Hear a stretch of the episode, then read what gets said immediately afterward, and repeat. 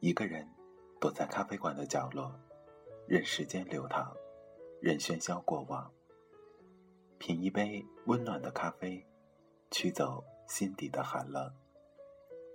在茫茫人海中，你我擦身而过，可曾记得有一个咖啡馆，我们都曾经驻足张望。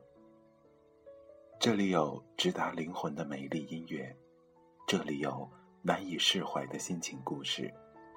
这里是 FM 二幺二七二午后咖啡馆，我是韩宇，我已准备好咖啡和故事，等待着等待着您的光临。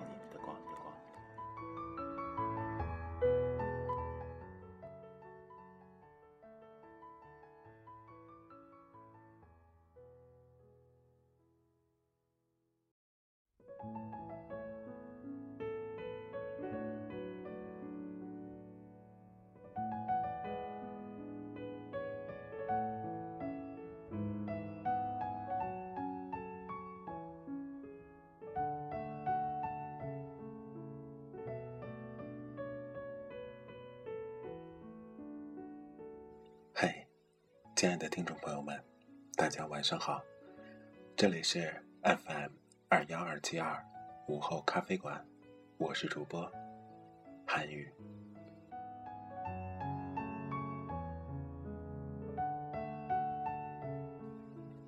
很多人在面对困难与挫折的时候，总会小心翼翼的呵护住自己那颗玻璃心，怕它粉碎。怕它扎伤自己，那么在今天，韩语就跟大家聊聊，亲爱的，请别玻璃心了。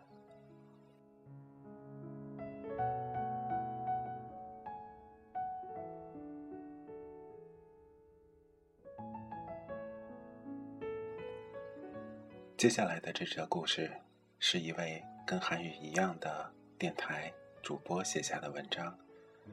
他回顾了曾经过往的一些事情，突然发现，有时候，请别保护自己那颗玻璃心，因为，你根本保护不了。接下来为大家带来文章，亲爱的，请别玻璃心。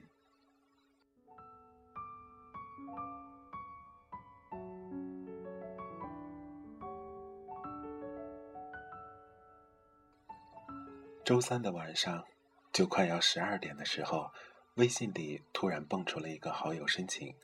他的申请理由写着：“每晚听你的节目，伴着我睡觉，喜欢你的声音，很棒。”一眼就判断出是电台的热心听众。想着第二天实习很忙，根本没有时间寒暄，于是我有些为难的点了同意。果然。一个活泼开朗的小姑娘出现在对话框中，听着她对电台的喜欢和对我的鼓励，很是开心。五分钟后，我发觉这姑娘话匣子有大开的趋势，看看时间，狠了狠心，直截了当地告诉她：“亲爱的，我先睡了，我明天要早起上班，有机会再聊。你说的话我都记住了，谢谢你，晚安。”然后忐忑的等待着，再也没有大段大段的感慨和倾诉。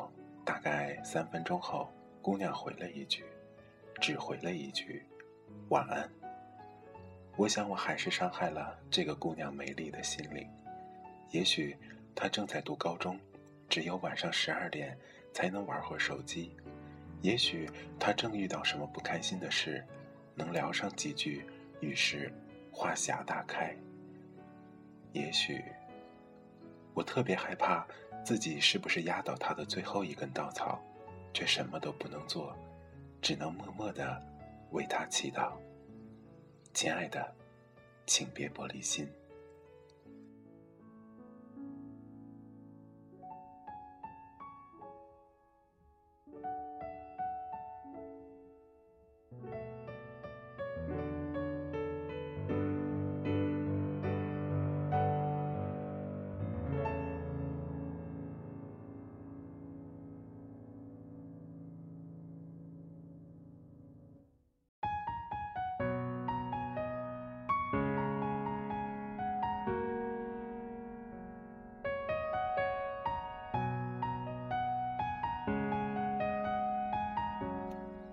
如果说上一个故事是我的无端推测，那么第二件事儿关于电台，恰好也验证了我的猜测。一个常听电台的小伙子在朋友圈里给我留言，让我试试把林祥七改成林祥倩。他认为读倩更有味道，我想可以试试，甚至还特意琢磨了很久。的确是个好建议。然而，寒冷的北京和摇摇晃晃的公交车，让我实在不愿意伸手打字回复。晚上快睡觉时想回复他，却再也找不到那条留言。心想，可千万别是他自己删了，我害怕玻璃心。可惜，当我跟他说我知道了的时候，他回复我的是：“我还以为你不同意我的说法，我就把回复删了。”网络世界任意开放，无论是微信、QQ，还是人人、微博、朋友圈，到处充满着弹性。然后回复间隔的时间。语气、语调、表情符号，都像一面放大镜，放大了手机对面那些欲言又止、眼角眉梢跃然纸上。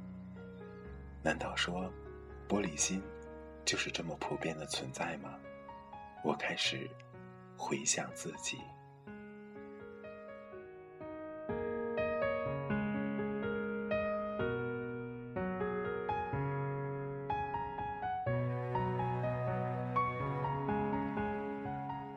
两年前，我有一次在屈臣氏翻脸，当时我在陪同学买护肤品，而他正在一步一步地走进圈套。屈臣氏的导购风格你也是知道的，总是会批评你哪里哪里太差了。诚恳地说，他都看不下去了。作为不为所动的陪同人员，我自然成了导购大家挑剔的对象。这么久了。早已忘记他挑剔的到底是我的黑头还是我的雀斑，但到现在我依然记得我当时的愤怒，心想：老娘哪有毛病用你说呀？我认识你几分钟，我爱买不买你管得着吗？谁允许你为了挣钱就不顾他人的感受了？说真的，放在平时也没什么，只是那段时间我处于低潮期。而逛街正是心急火燎的跟学姐借宿舍，急火攻心，完全忍不了。我貌似跟那个导购吼了一句什么，给同学撂下一句：“你快点买，我在外边等你。”然后就离开了。真的，直挺挺的站在屈臣氏门口玩手机，酷酷的。后来伙伴们都说我干得好，其实我知道，不是我干得好。只是我玻璃心了，人家导购的职业属性本来就是那样，没过分。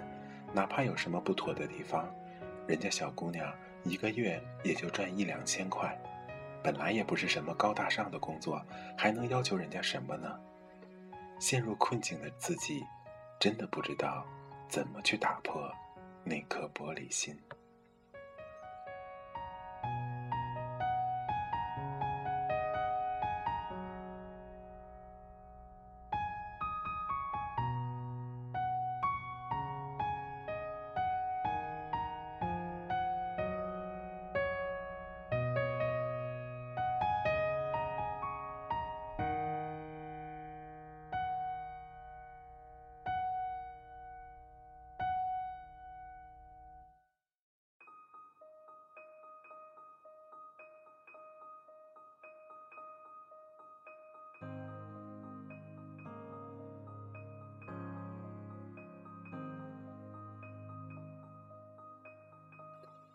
去年的这个时候，十佳歌手大赛正在如火如荼的进行。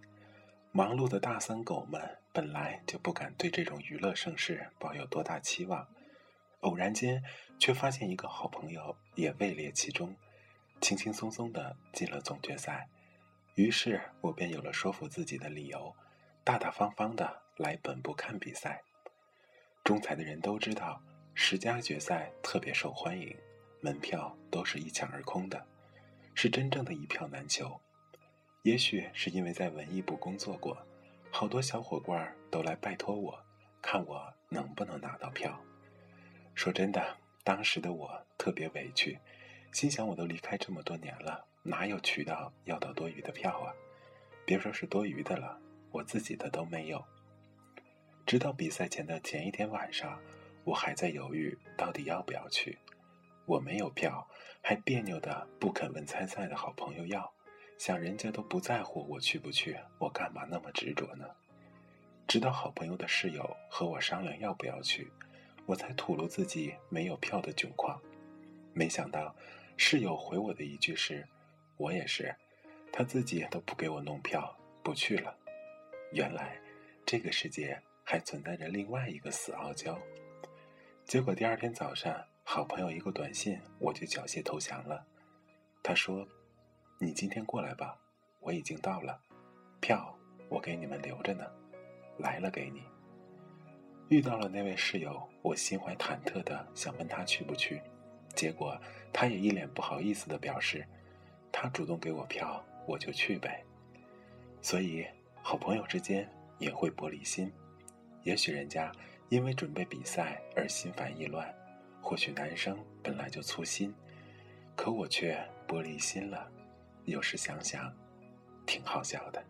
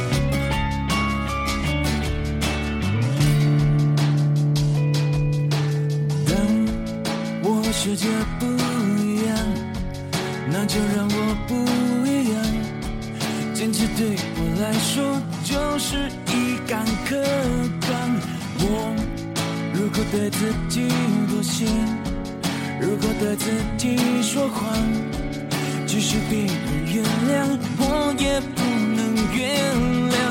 最美的愿望，一定最疯狂。我就是我自己的神，在我活的地方。我和我最后的倔强，握紧双手，绝对不放。下一站是不是天堂？就算失望，不能绝望。我和我骄傲的倔强，我在风中大声的唱。这一次为自己疯狂，就这一次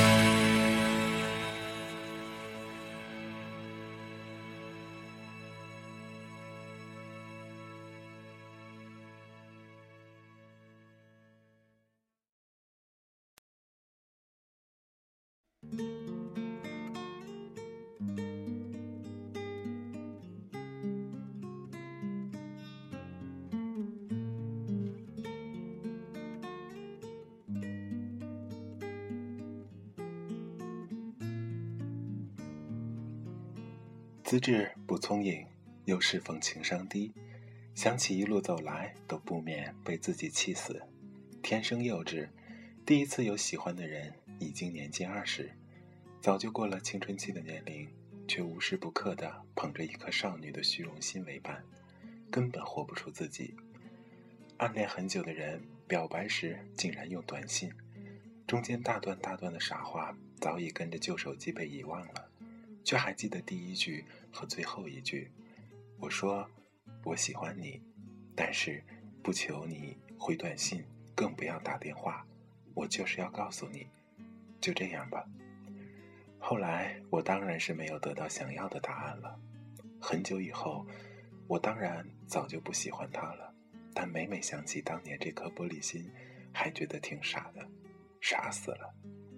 换做现在，我宁愿直截了当的当面对质，哪怕只换来一句“我敬你是条汉子”，至少也能换来两个人一串爽朗的笑声。为什么要玻璃心呢？那是我这辈子最不想拥有的东西。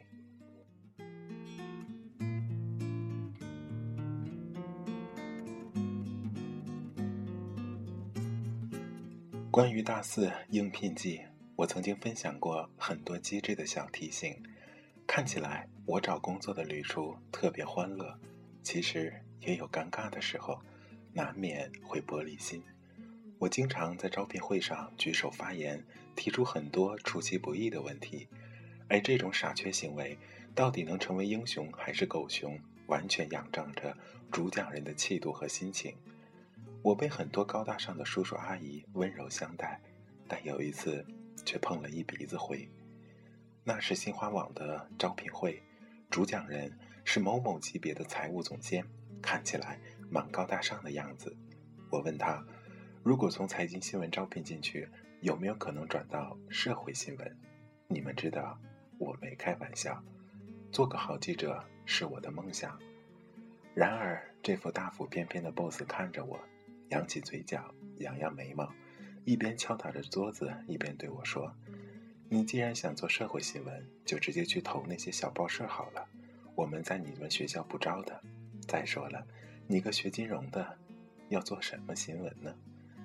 他后面巴拉巴拉的说很多，可我没有听清，满脑子充斥的现场被他煽动的笑声，善意的、恶意的，更多是配合的嘲笑。平行时空里，我很想劈头盖脸的和他吵架。问问他，我学金融的怎么了？想做社会新闻又怎么了？可是我知道自己的位置，也懂得虚伪的社交礼仪，于是，在现实的世界里，我只能握紧了拳头，大声笑着：“知道了，谢谢您哈。”剩下的半个小时里，我如坐针毡，想尽办法让自己看起来没那么尴尬。终于结束了，混入人群的那一刻。面对自己的难过，我清醒的认识到，你呀还是个小女孩，没办法抵挡住残酷世界的打击，哪怕是那么小、那么小的打击。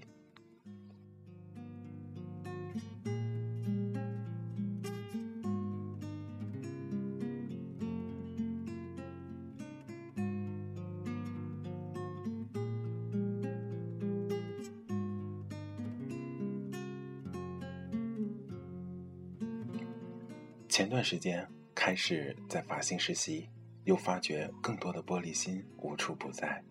对于新人来说，跟前任交接永远是一个十分困难的问题。哪怕在前任看来再简单的任务，新人永远做不好，不免耽误进程，于是常常引起其他同事的不满。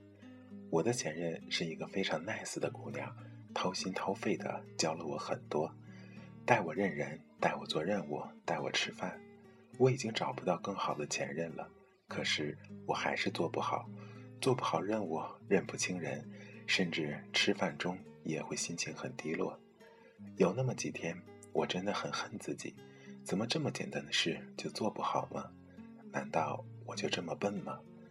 我一直很懊恼，心想我这么笨，会不会让组里的同事很愤怒？会不会很后悔招我进来？不但笨，内心还脆弱，简直逊爆了。后来前任离职了，我开始独当一面。我小心翼翼地维持着心情，尽量做到最好，也尽量不玻璃心。直到有一天，看我叠信叠得飞快，一个姐姐摸着我的头说：“真乖。”后来有机会跟她闲谈，她说了很多话，我早已记不清，只知道她当时说出那一句：“那个谁谁推荐你来，我看推荐的不错。”那时候。我的天空，星星都亮了。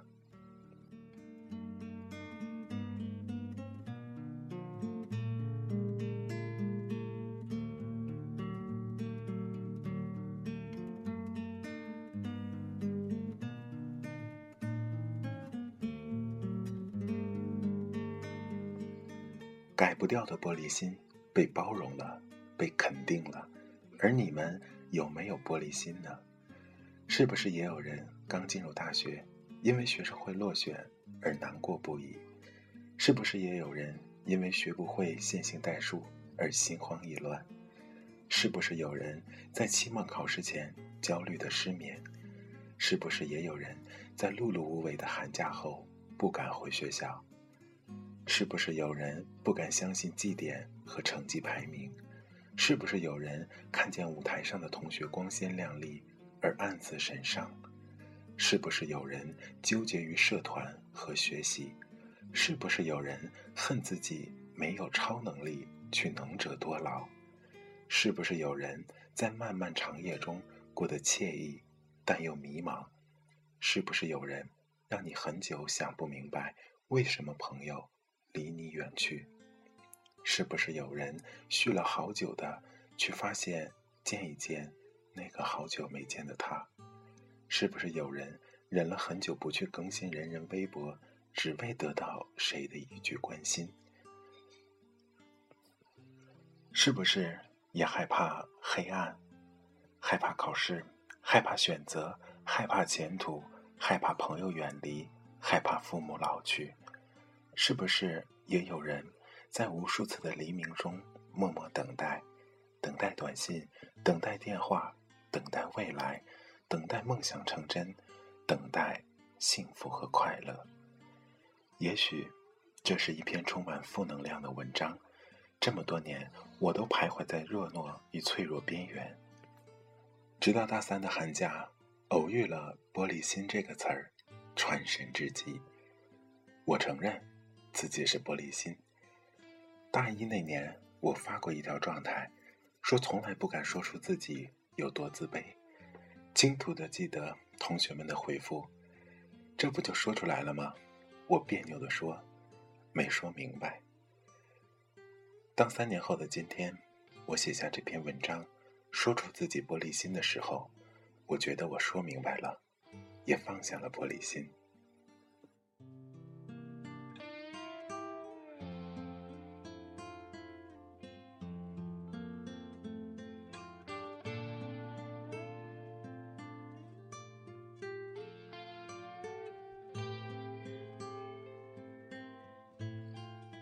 说回那个电台的小听众吧，我还是觉得挺愧疚的。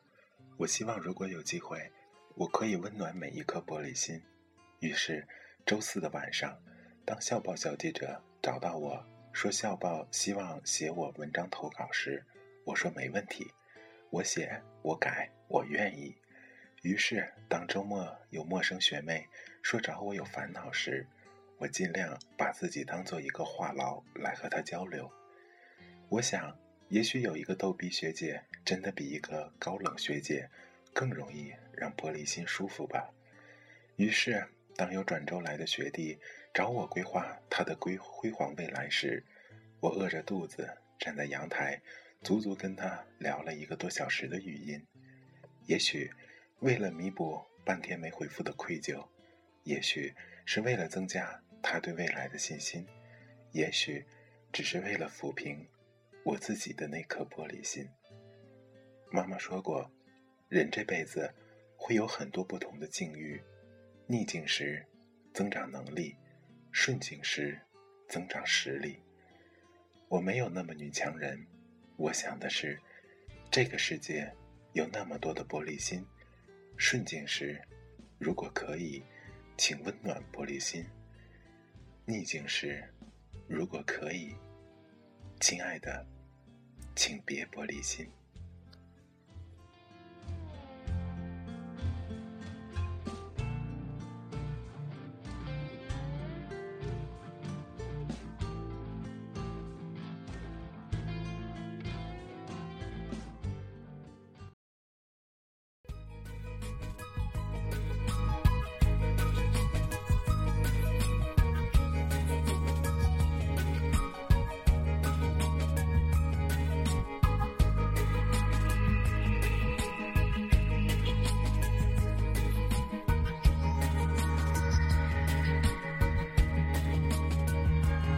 如果骄傲没被现实大海冷冷拍下，又怎会懂得要多努力才走得到远方？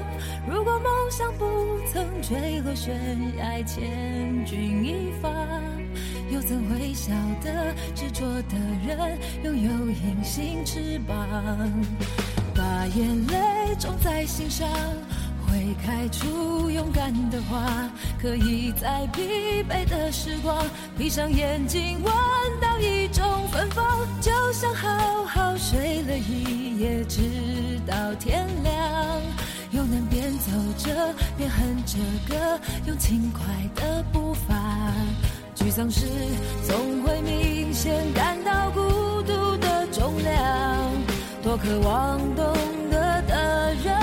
借温暖，借个肩膀，很高兴一路上我们的默契那么长，穿过风又绕了弯，心还连着，像往常一样，最初的梦想紧握在手上，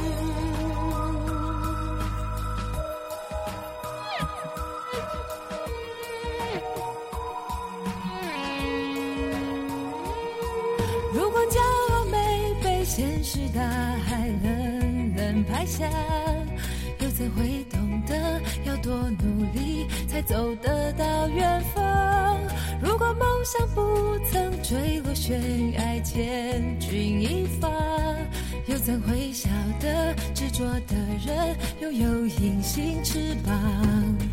把眼泪种在心上。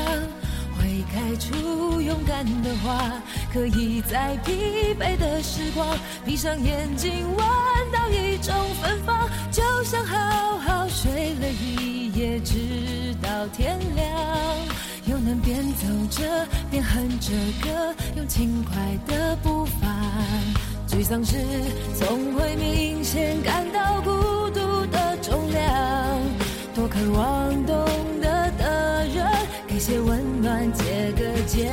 很高兴一路上我们的默契那么长穿过风又绕了